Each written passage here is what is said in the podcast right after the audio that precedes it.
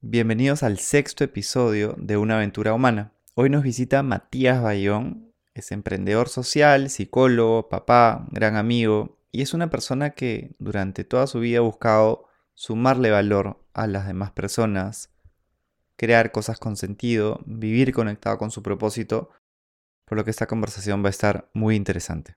Empezamos.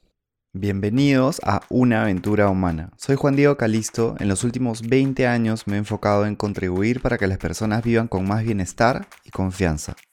Una aventura es algo que está por suceder y que no sabemos cómo saldrá. En este podcast conversaremos con personas que viven conectadas con su propósito para inspirarnos de sus ideas, experiencias y hábitos. Cada uno de nosotros está en una aventura humana. No sabemos cuál será el resultado, pero podemos disfrutar el proceso y construir la vida que soñamos desde decisiones cotidianas. Empezamos.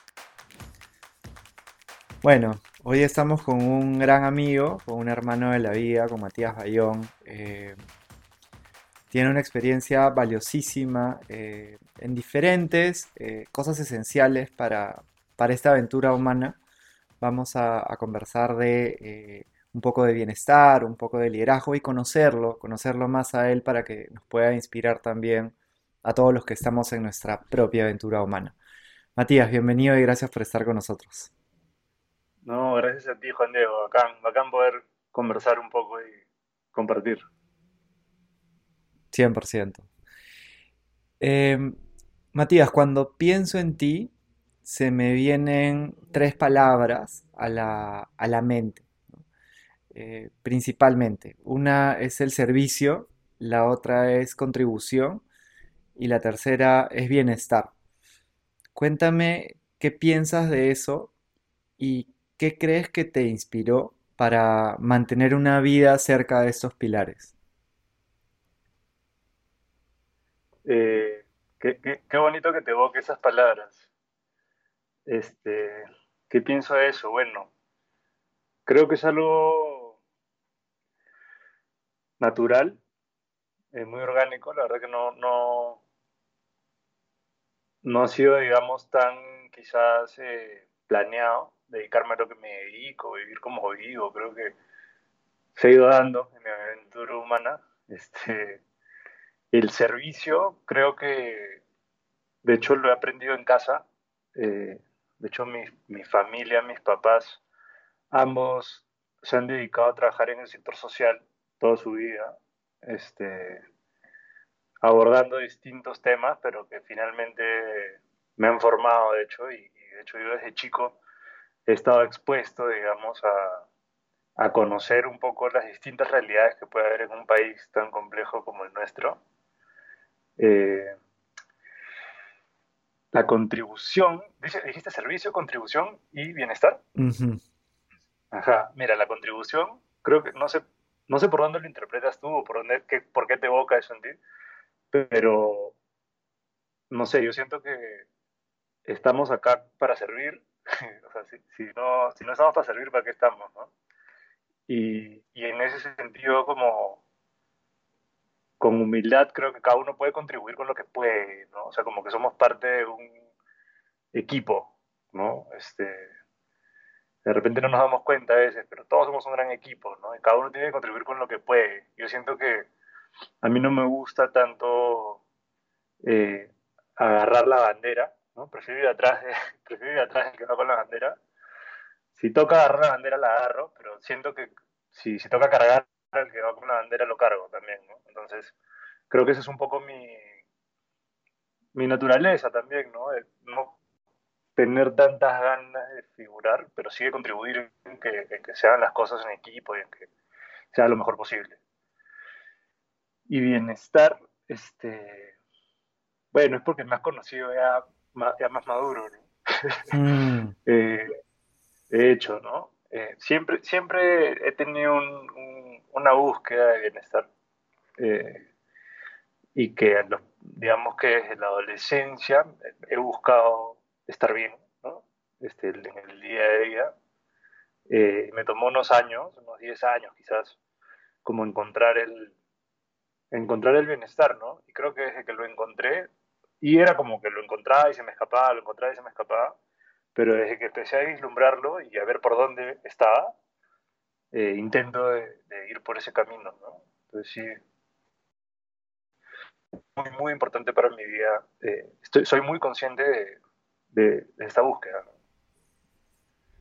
Gracias por, por, compartir con tanta sinceridad. Eh, de hecho, la contribución, lo que has mencionado era justo lo que me evocaba. Y el bienestar me gusta bastante también porque eres una persona real, ¿no? Eh, porque muchas veces en bienestar nos encontramos a, a poses o a imágenes, ¿no? O hasta aspiraciones que algunas personas tienen de sí mismo y es lo que, lo que buscan proyectar, ¿no? Y creo que tu, tu búsqueda, porque, claro, tengo también la, la suerte de conocerte más y, conocer tu historia de vida, eh, se parece bastante también a la mía, ¿no? Que no es que llegas al bienestar, ¿no? Porque desde chiquito pues estabas como meditando en una piedra, sino porque eh, lo has buscado durante tu vida, ¿no? Y has tenido momentos donde, donde lo has hecho consciente y, constantemente has sido en esa búsqueda y por eso hoy eres una persona que es consciente de su bienestar y que puede gestionarlo. Sí, sí, no ha hecho. Este, sí, pues en todo hay un montón de poses, ¿no? En, en general, hay muchas imagen, ¿no? Estamos en una sociedad ahorita de la forma. Eh, nos preocupamos mucho por cómo se nos ve, ¿no? Y por dar una apariencia y una proyectar algo, ¿no? Que está bien, pues es comprensible, ¿no? Pero sí, yo no, no comulgo con eso. Creo que la gente que me conoce sabe que soy bien transparente, que es un poco doble filo eso, pero así soy. Por supuesto, no es algo que valoramos mucho.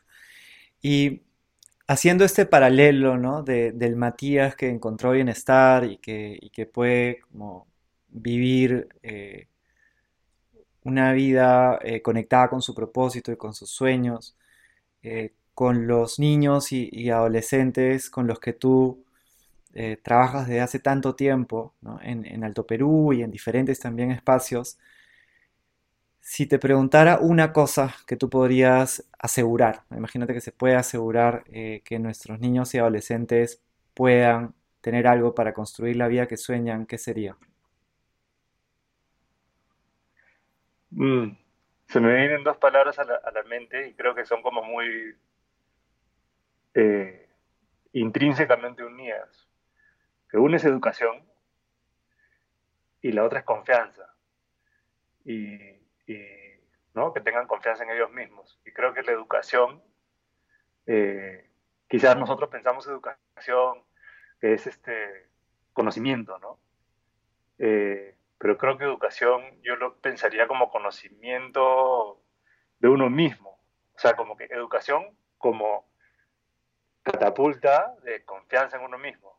Este, o sea, creo que la educación debería construir hacia eso, ¿no? Hacia, hacia, que, hacia que quien se educa eh, adquiera mayor autoestima, mayor confianza y en función de eso, o sea, hay mucha, mucha investigación de cómo la confianza en uno mismo te permite, pues, primero que nada, confiar en el otro, este, y a raíz de que uno puede confiar también desarrolla pues este, diferentes capacidades de exploración, de creatividad, de trabajo en equipo, es como el cimiento, ¿no? Entonces, yo pensaría que educación, pero no educación pues de matemáticas y lenguajes, ¿no? Educación de, de sí, de autoconciencia, de cariño, el lado más como que más llamado de habilidades blandas, ¿no? Que siempre discutimos eso entre nosotros, siempre estamos de acuerdo, pero conversamos sobre eso ese lado, ¿no? Que de repente yo tuve la suerte de estudiar en un colegio que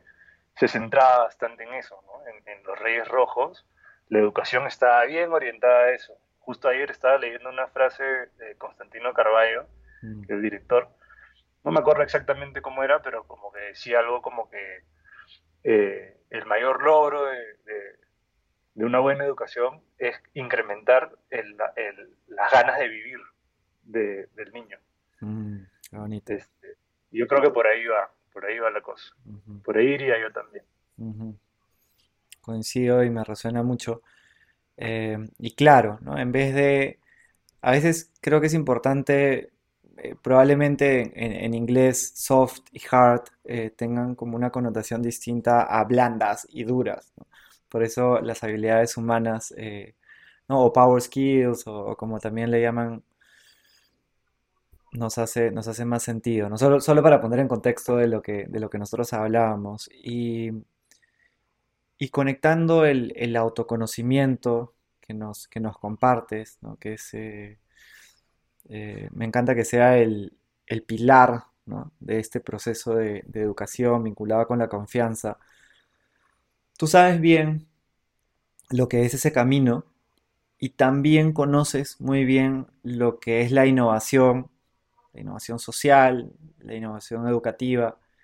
¿Qué piensas? Porque es algo que, yo tengo constantemente dando vueltas en la cabeza, eh, esta idea de innovarse a uno mismo como un pilar de liderazgo. Asu.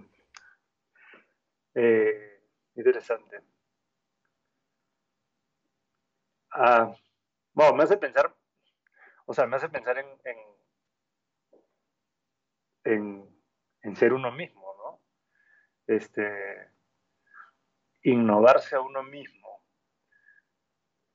Eh, yo, bueno, no, sé, no sé bien si, voy hacia donde, hacia donde esos pensamientos que tú tienes recurrentes, que estás como cuestionando, no sé si por ahí va la cosa, pero yo siento que eh, hay un tema de no ceñirse tanto a yo soy esto, ¿no? Eh, cuando te preguntan, cuando te presentas, ¿no? Soy Matías, sí, soy psicólogo y este, trabajo en tal lugar, soy de tal colegio, por ejemplo, que es algo muy limeño, ¿no? Que te preguntan de qué colegio eres, cuando ya tienes como 40 años, es como que no importa de qué colegio eres.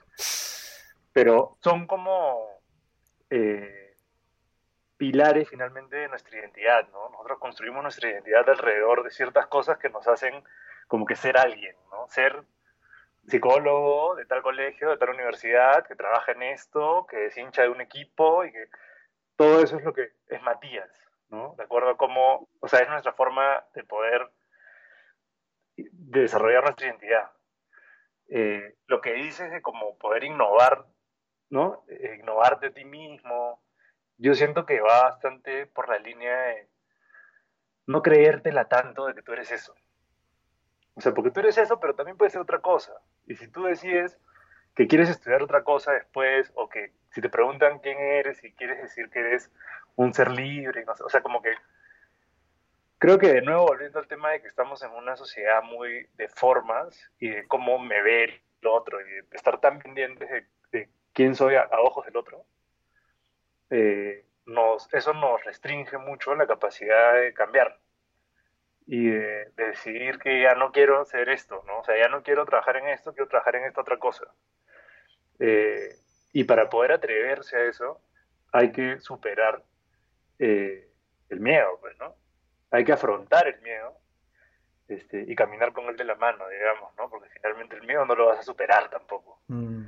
Este, saber cómo lidiar con el miedo, con la incertidumbre, atreverse, probar, que son cosas muy ligadas a lo que se habla cuando se habla de innovación, como que atreverse, probar, experimentar, eh, prototipar, todas estas palabras que al final son, mándate, haz lo que tienes que hacer, chequea qué tal te va, este, regresa, eh, sal de tu zona de confort, también estos conceptos de salir de tu zona de confort, pero no entrar en la zona de pánico y como que poder pivotear ahí. Mm. Yo siento que eso, eh, vinculado y lo otro que hablabas es como de liderazgo, ¿no? Y yo ahí lo entiendo como liderar tu propia vida, ¿no? O sea, no dejar que tu vida sea liderada por el sistema, digamos.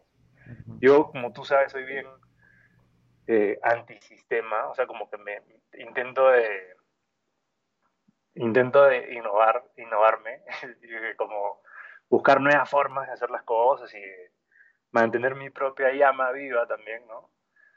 Y para eso yo necesito cambiar, necesito como que probar cosas y, creo que alineado a lo que, a lo que planteas, ¿no? Entonces, es también como disfrutar un poco esa incertidumbre, ¿no? Creo que disfrutar un poquito esa, ese que no sabes qué va a pasar y no sabes si va a funcionar o no, ese riesgo, ¿no? Que finalmente también en el sistema endocrino, o sea, como que segregas cosas que te dan placer. Ese no saber qué va a pasar, ese, ese miedito, es adictivo también. Entonces, hay que vacilarse con eso, creo, ¿no? Para, para, mí, es por, para mí va por ahí. No es para todos tampoco. Hay gente que de repente se siente mucho más cómoda eh, diciéndote, soy PP, estudiante del colegio, estudiante de la universidad, estoy esto, trabajo en esto y voy a trabajar en esto toda mi vida. Y no sé, yo tengo amigos que, que, digamos que son como mucho más eh, moldeados por el sistema, quizás diría yo, porque son felices, yo los veo y no se cuestionan nada. No, pero siento que es totalmente válido. Totalmente válido, claro. A, veces hasta, a veces a mí hasta me da envidia, digo, quisiera poder dedicarme a una sola cosa, que no me importe tanto cómo está el mundo, digamos, y, y, hacer plata y fin de semana descansar, día de semana trabajar. O sea, esa lógica, pucha, para mí es muy ajena, yo no, no la entiendo, pero la respeto totalmente y creo que hay gente que, le funciona muy bien y bien por ellos. Claro que sí, ¿no? Lo importante es que cada uno vaya encontrando su, su camino, ¿no? Y quería, eh, has dicho muchísimas cosas importantes. Yo siempre digo resaltar, nunca digo rescatar, porque me parece que las personas que dicen voy a rescatar lo que has dicho es como que voy a agarrar algo que, no está de, lo valioso que tú dijiste, pero todo lo que tú has dicho es valioso. Eh, hablaste del miedo, y el miedo se habla mucho, eh, pero muchas veces, la gran mayoría yo creo que, el enfoque que se le da es bien antinatural, ¿no? que se... no tengas miedo, eh, convéncete de que no tienes miedo y simplemente supéralo. Cuando lo que mencionaste, abrazar el miedo, de saber que está ahí, de saber cómo convivir y también eh, gestionarlo es una gran cualidad de, un líder, ¿no? Y, sí, mis pensamientos sobre innovación iban, iban muy en la línea de lo, que, de lo que nos estabas compartiendo también. Quería que nos, que nos cuentes un poco de algo que a mí me parece fascinante, de lo que tú me has hablado muchas veces, que es el surf therapy, ¿no? la, la terapia del surf y cómo es que correr olas y estar en el mar pueden contribuir con tu salud mental? Ah, uff, ahí párame, ¿ah? Todavía, todavía me caigo. es mi, mi, tema, tú sabes. Este, a ver, para explicar un poquito, o sea, el surf, el deporte, el surf, el arte de surcar las olas, eh, contribuye a mi salud mental a nivel individual, personal, y creo que cualquier persona que practica un deporte de contacto con la naturaleza en general, este, lo entiende, ¿no? No hay que explicar mucho. Este, ya a nivel personal, yo tengo mi propia, mi propia volada, como se dice, este, me, me hace un bien este, indescriptible, digamos, ¿no? Es como, la gente dice, es como, mi, es como tu iglesia, ¿no? Ir al mar es como tu santuario, tu religión, tu deporte, tu arte. Eh, te da balance, ¿no? Ya por otro lado, el mar tiene una serie de propiedades este, químicas, curativas, que también tienen un montón de aval científico. Este, de hecho, hay un libro que te he comentado que se llama Blue Mind, que habla un montón sobre todos los beneficios que te genera estar cerca al, agua, ni siquiera al mar. Y hay unos experimentos monstruos, este, hay uno bien interesante que hay un montón de cosas. ¿eh? Ese libro es bien, bien, bien, bien bacán y tuve la suerte de conocer al autor en una en un panel, en una conferencia y se siente un poco eh, esa pasión que hay por, por, por, el agua, ¿no? Por el mar. Este, entonces, a nivel personal, obviamente, me suma demasiado desde toda la vida. Yo he vivido cerca del mar siempre. Este, eh, pero ese es el surf ¿no? Ese es el deporte, ese es meterte al mar con tu tabla, a tus olas. Este, el surf therapy, como tal, ya es una metodología, ¿no? Este, que es una intervención que, bueno, se está dando en todo el mundo y que es lo que se hace en Alto Perú también, este, que básicamente combina la actividad del surf con otras actividades que están diseñadas para promover ciertas habilidades. Se está usando con veteranos de guerra, por ejemplo, que están con este estrés postraumático en, en California. Se usa en muchos países con personas que tienen este, discapacidades físicas, eh, mutilaciones, niños que están, o adultos también, que son del espectro autista y que tienen ciertas dificultades o, digamos, retos diferentes. Mm. Este, niños con síndrome de Down. Eh, y bueno, en general, también hay grupos de surf therapy que son de mujeres y que se enfocan más en temas de, de empoderamiento femenino.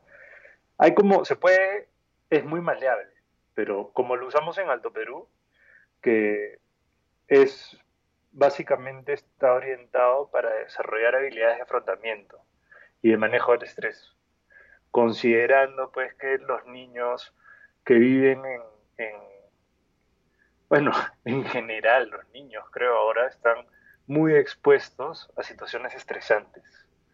Vivimos en una sociedad de estrés, pero si te pones a pensar, y de hecho tú lo sabes muy bien, los niños este, de Manchay, o los niños de Alto Perú, o los niños de Pamplona Alta, o de los Barracones, o de Malambito, en Barra de cualquier lugar de la ciudad, ¿no? Zonas urbanas, un poco marginales, que tienen pandillas, que tienen venta de drogas, que hay mucha delincuencia, que hay mucha violencia en casa, en el colegio, en la calle, mucha violencia también impartida por el sistema que tanto, que tanto, que tantos problemas nos trae a veces porque el, el, sistema es violento también. Este, te limita, ¿no? No te da acceso a muchas cosas. No tienes agua, no tienes luz. este, tienes que ir al colegio, pero no tienes internet, y el colegio es con internet. Eso es violento. Es forma de violentar, ¿no? Entonces, estos niños que crecen en un contexto tan adverso están expuestos a violencia y a estrés en todo momento. Entonces, es importante que desarrollen ciertas habilidades para saber afrontar este estrés. Entonces, a través del surf therapy, lo que hacemos es una mezcla de poner una actividad que es desafiante, como es el surf, es una actividad retadora, que es difícil de dominar, ¿no? el mastery que tienen que tener, hace que se concentren totalmente al concentrarse totalmente entran en un estado que es meditativo, que es el estado de flow, ¿no? que es toda una teoría. Pero eso además se trabaja con un entorno que hace el, sostenimiento, digamos, metodológico, como que el encuadre. Entonces están los adultos, que son los, los instructores, digamos, que son facilitadores en nuestro caso, ¿no? así los llamamos, que son empáticos, es la cualidad principal, tienen una serie de valores que se evidencian en conductas que tienen durante la sesión y refuerzan positivamente en todo momento y como que construyen sobre justamente lo que hablábamos antes, que es la confianza que pueden tener los niños en ellos mismos y en el grupo para, para salir adelante. En este caso es para pararse en la ola o para meterse al mar, el que le tiene miedo al mar, o para lo que sea.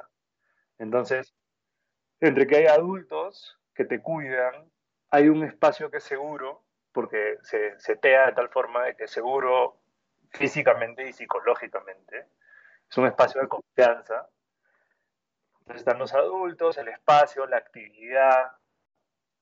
con todo eso se genera un entorno que es terapéutico, que está diseñado para eso. Y cada sesión tiene un objetivo y se van desarrollando pues habilidades, o sea, se trabaja mucho lo que es este, la meditación, el poder identificar las, las, emociones que tenemos y poder comunicarlas, que son habilidades que uno da por sentado, pero que en el campo, o sea, en la psicología se sabe mucho que, o sea, saber ponerle nombre a lo que sientes es súper difícil. Ni siquiera personas con mucha educación y con muy poco estrés lo pueden hacer.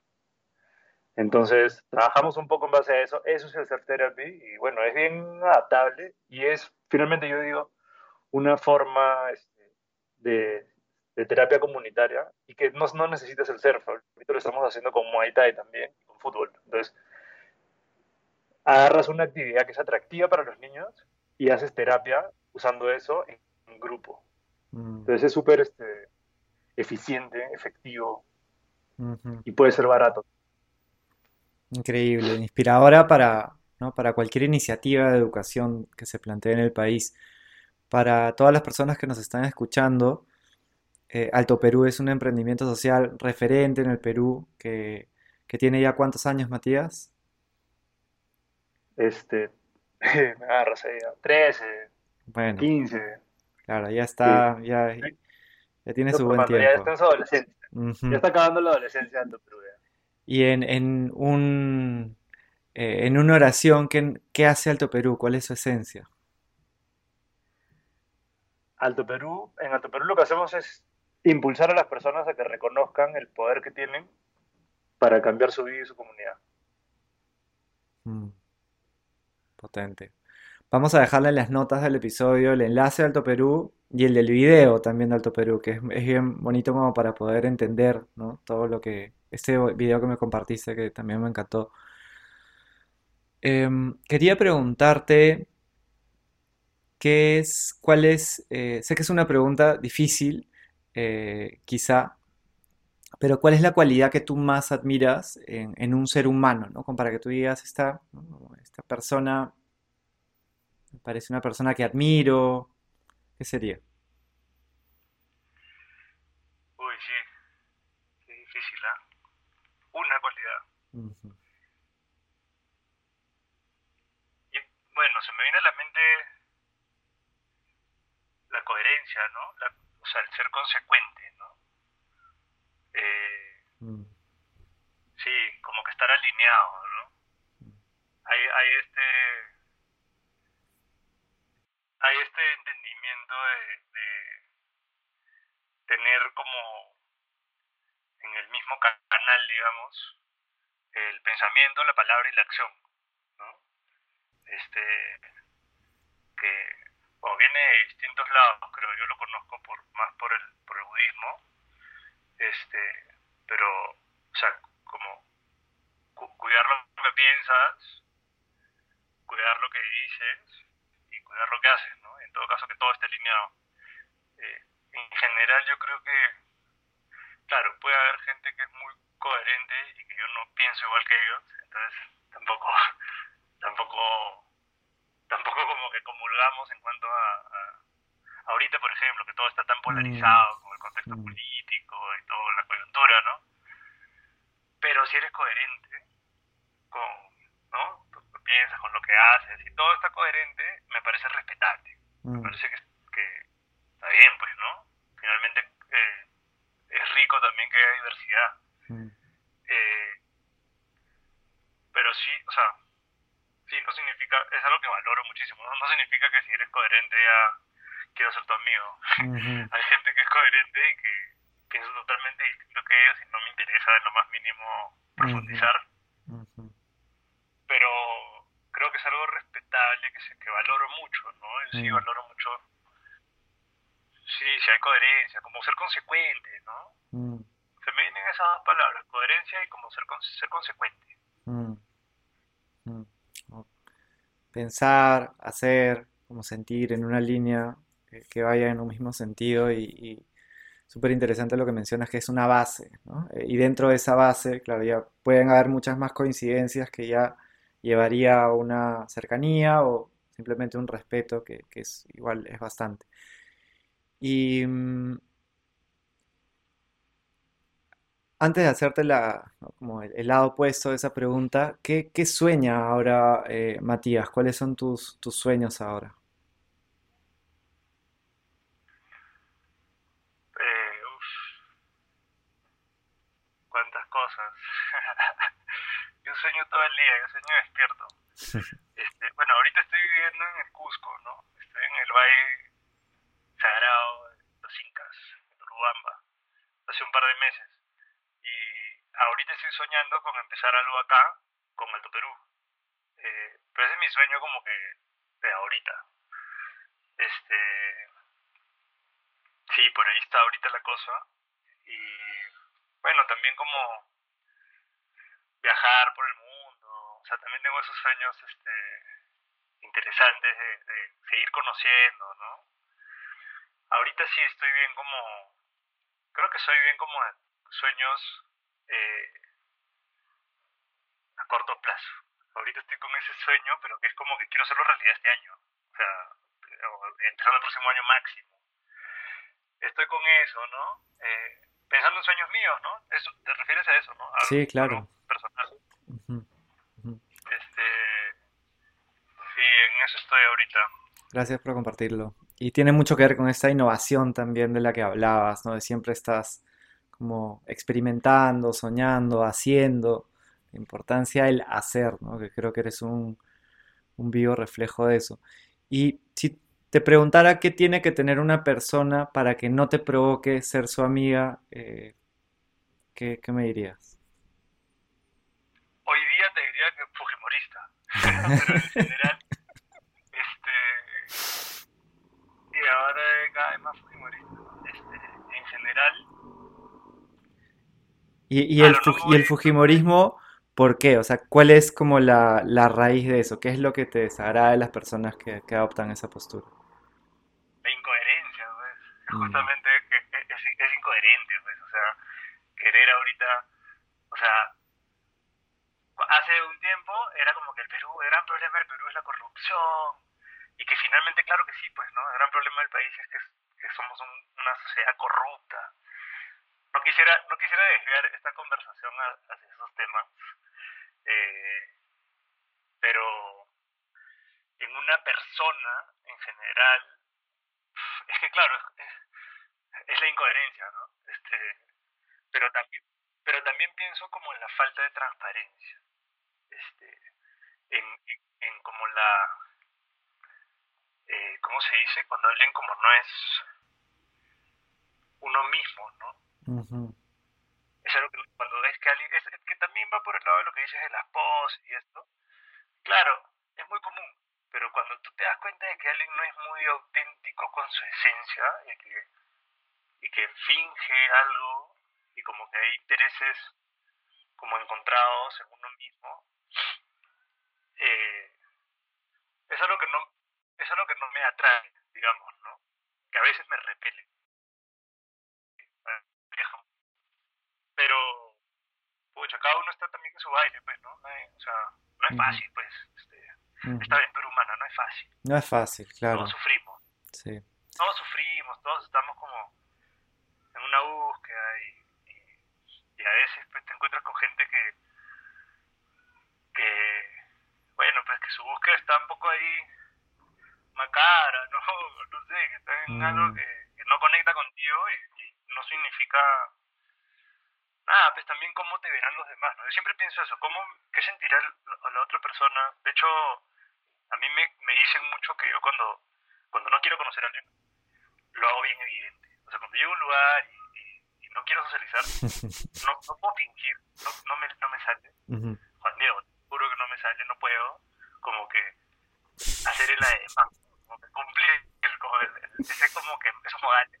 Uh no me sale a veces y, y no, no, no, no, nada por cambiar eso tampoco, ¿no? Así soy.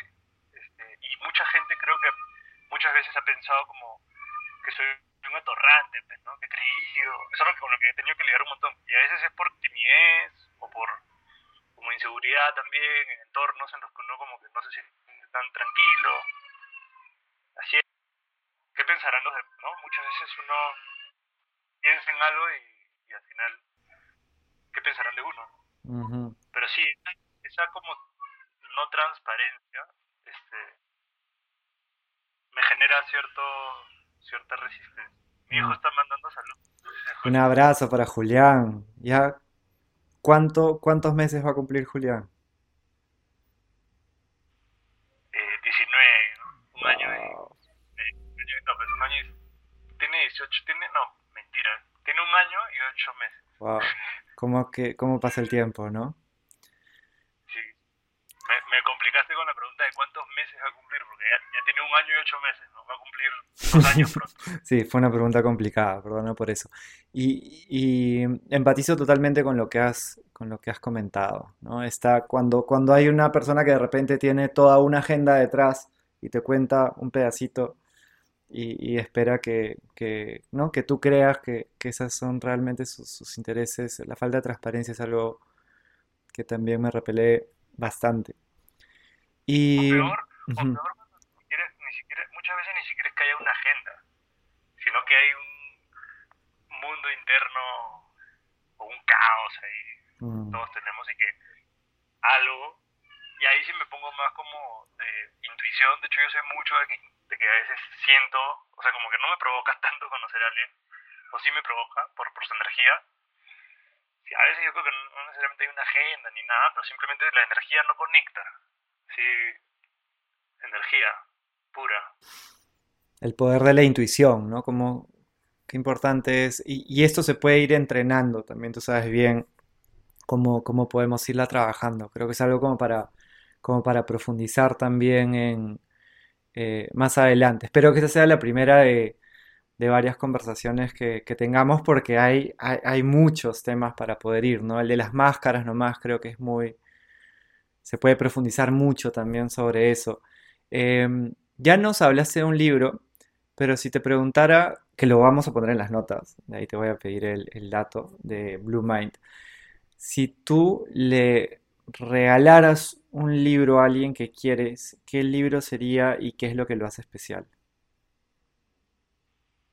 Uy, mira, depende de a quién le regale el libro, escojo el libro, ¿no? Es difícil como que pensar en un libro genérico. Este. Eh, sí, ¿no? Acabas de conocer a alguien, ¿no? Eh, que. Eh, imagínate un adolescente, Alto Perú, que le encanta leer eh, y va y te dice, pucha Matías, tengo ganas de leer, ¿qué me recomiendas? Ah, ya, Germán Gess, este, Demian, si está un poquito mayor el lobo estepario, por ahí, eh, pero un adulto, o sea, no sé, como que, eh, depende de cómo siento la otra persona, ¿no?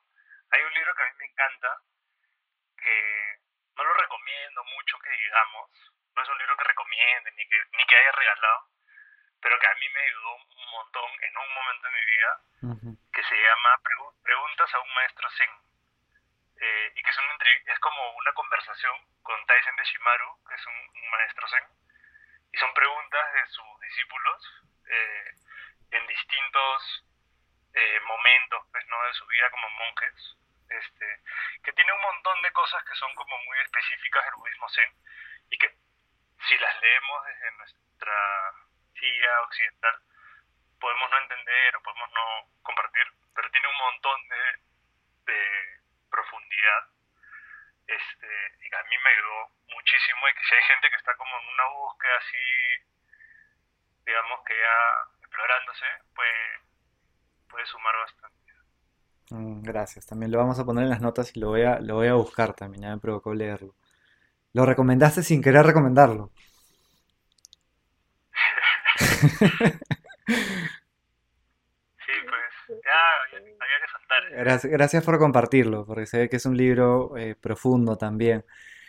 Y todos estamos eh, en, una, en una aventura humana, ¿no? Todos eh, creo que tú eres un, fiel reflejo de eso, ¿no? Eh, tomando decisiones, o sea, viviendo una vida con conciencia a partir de decisiones, sabiendo que hay tantas cosas inciertas, más si buscas tener un camino auténtico y conectado contigo mismo, ¿qué le recomendarías a, las personas que nos están escuchando y que se sienten también de esa forma, ¿no? Viviendo su aventura, hay incertidumbre, tengo ganas de sentirme mejor.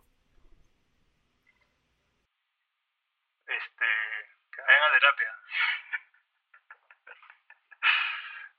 es, es algo que sí, lo digo en broma, pero también en serio, ¿no? Este, si pueden, ¿no?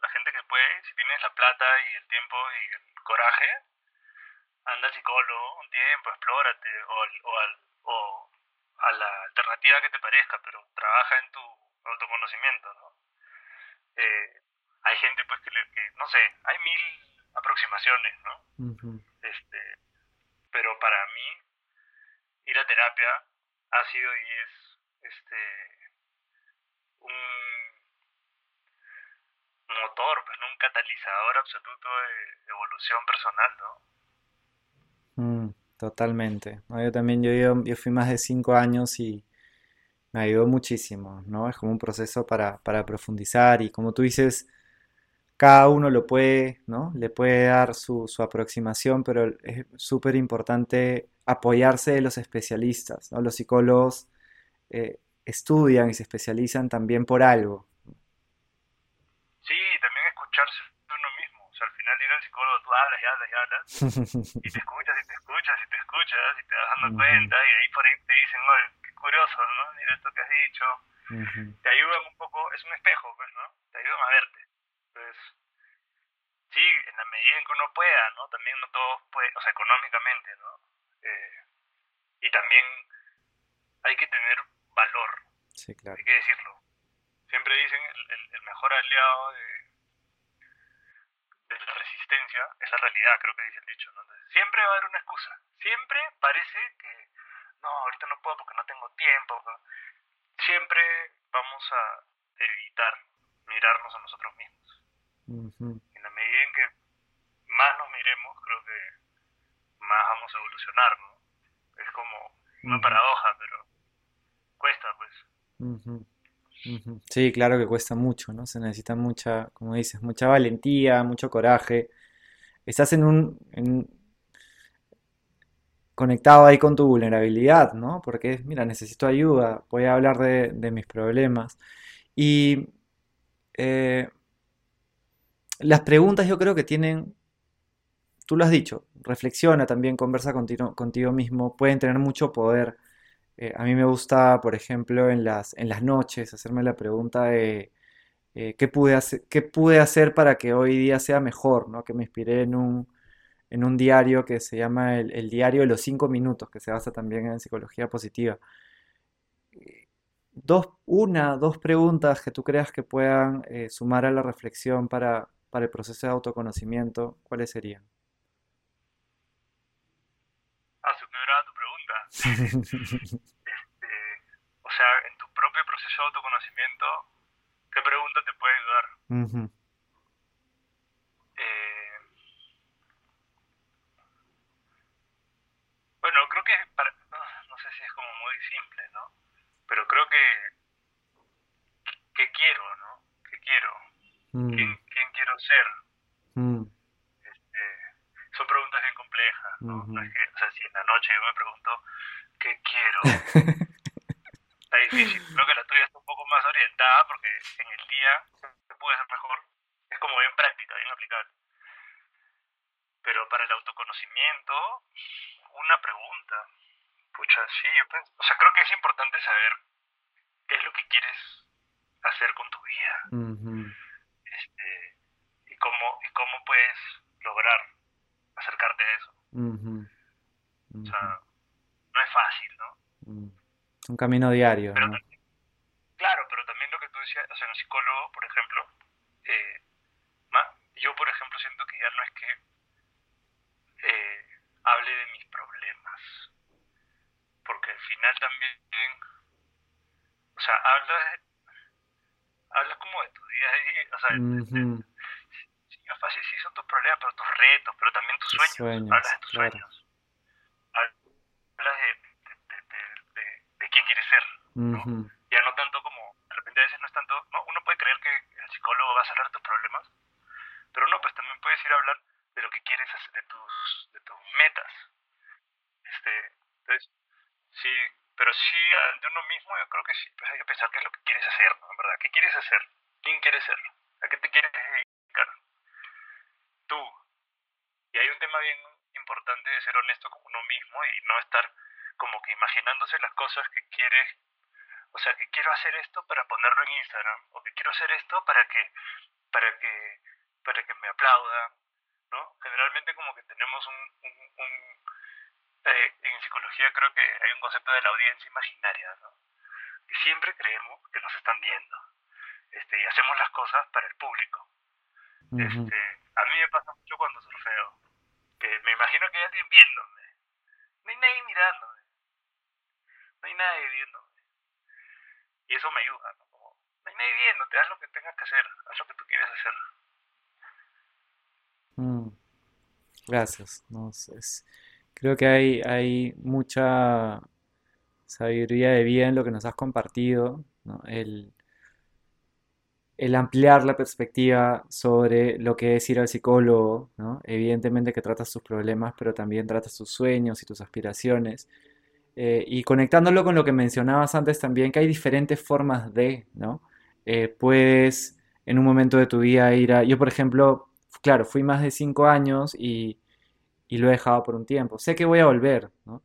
Eh, pero digamos que siempre busco espacios como podrían serlo el, el, surf therapy, ¿no?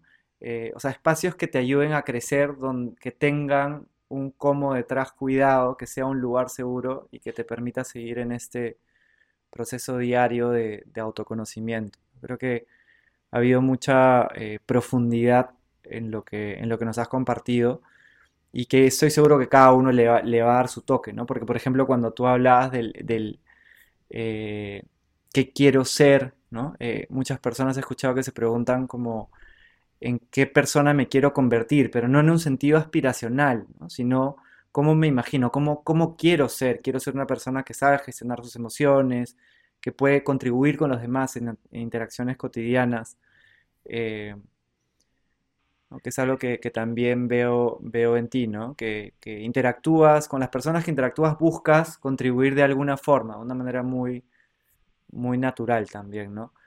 Bueno, Matías, eh, la verdad que esta conversación se puede prolongar muchísimo. Creo que lo más sano va a ser separarla y, retomarla más adelante, que, que todos tus sueños eh, a corto plazo, a mediano plazo y a largo plazo sigan con tanta energía y también encaminados y gracias por, por lo que haces y por lo que nos has compartido hoy día también. Chévere, no, gracias por, por la conversación. Un gusto te decía el otro día, he escuchado los episodios que, que has publicado y es bien refrescante, ¿no? Escuchar conversaciones que inspiran y que están centradas en, en promover como la búsqueda interna y el bienestar, ¿no? En este contexto en el que estamos como sobreestimulados de cosas que no necesariamente son tan positivas, es súper bacán este, encontrar cosas así. Son como una luz ahí en el camino. Así que nada, muchísimas gracias y ya seguiremos la conversación. De todas maneras, mi hermano. Un abrazo grande. Muchísimas gracias. Chao, chao. Si te gustó este episodio, compártelo con alguien que te importe y que creas que le puede sumar y suscríbete en Spotify y Apple Podcasts para que puedas disfrutar de las próximas conversaciones. Déjanos también un review o comentario con lo que más te gustó para que podamos llegar a más personas.